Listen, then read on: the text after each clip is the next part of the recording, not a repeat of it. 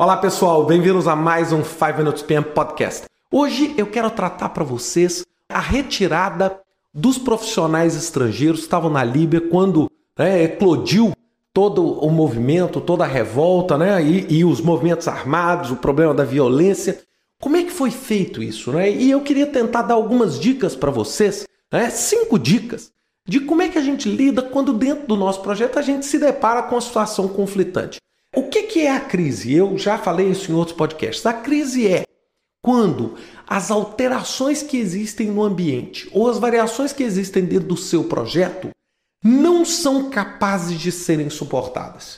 E você tem que tomar uma ação completamente diferente da ação usual e do curso usual que você tomaria. Ou seja, você estava dentro de uma alinhação, de uma linha de trabalho dentro do seu projeto. E de repente, um fato ou externo ou interno faz com que aquela linha de ação seja inviável ou não seja suficientemente eficaz para resolver o problema que você quer chegar. Então foi o caso exatamente, por exemplo, pensa, pegando os exemplos das empresas de engenharia, das empresas de construção que estavam atuando lá.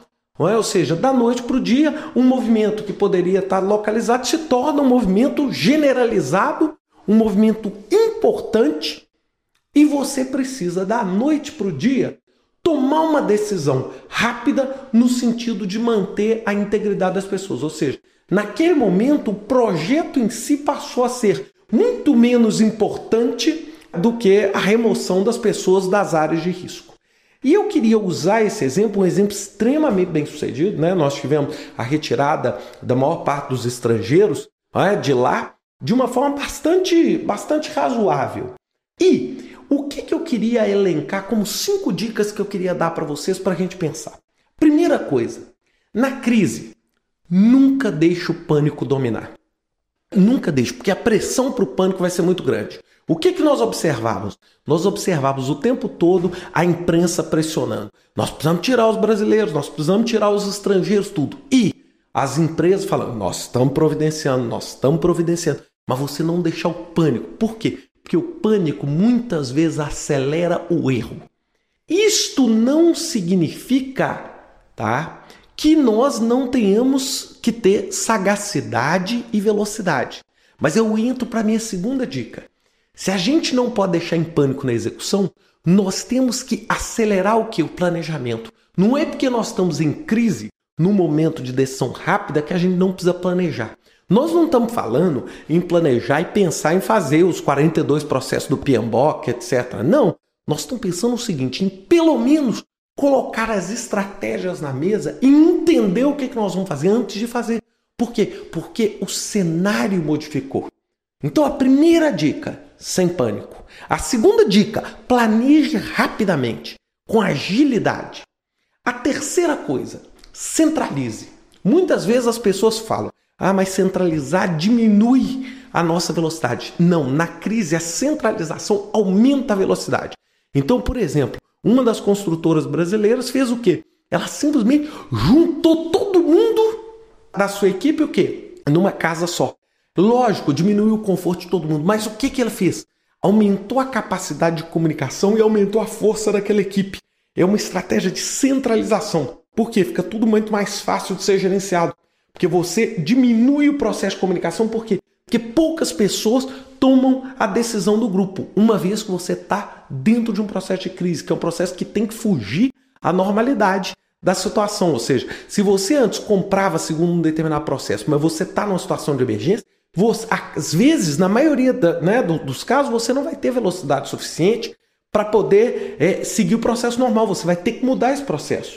Né? Outra coisa, a quarta dica: gerencie os riscos.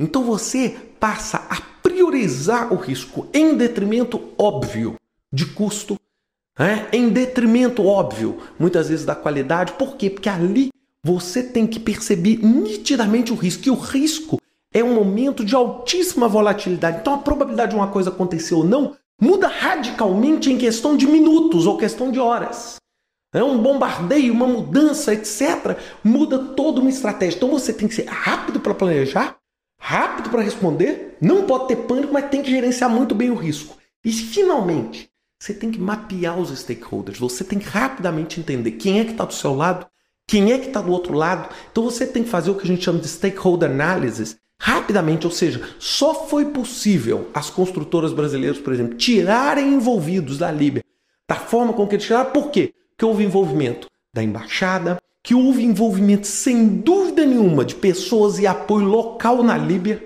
para poder fazer isso.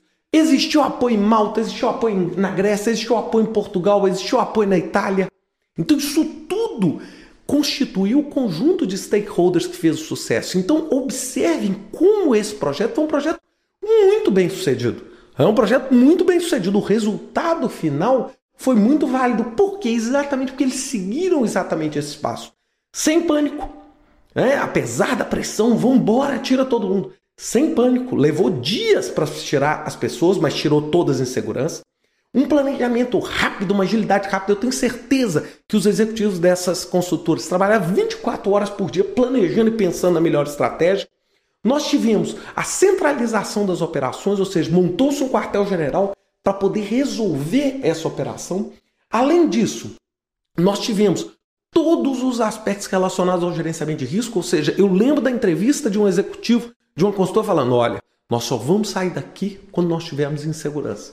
Porque para não expor em riscos desnecessários pelo pânico e finalmente um mapeamento seríssimo dos stakeholders, entender quem está do seu lado, com quem você pode contar para poder fazer uma operação dessa. É isso que no momento de crise faz com que você tenha um projeto bem sucedido. Bem, pessoal, era isso que eu tinha que falar. Eu queria agradecer muito a Aldo Matos, né, meu grande amigo que sugeriu esse podcast. Né, ele viveu no Egito é, e sem dúvida nenhuma teve uma proximidade ao entender um pouquinho isso que me sugeriu. Falou, Ricardo, eu te sugiro falar sobre isso. Então tá aí esse podcast. Uma excelente semana para vocês. Até semana que vem com mais um 5 Minutes PM Podcast. Até lá.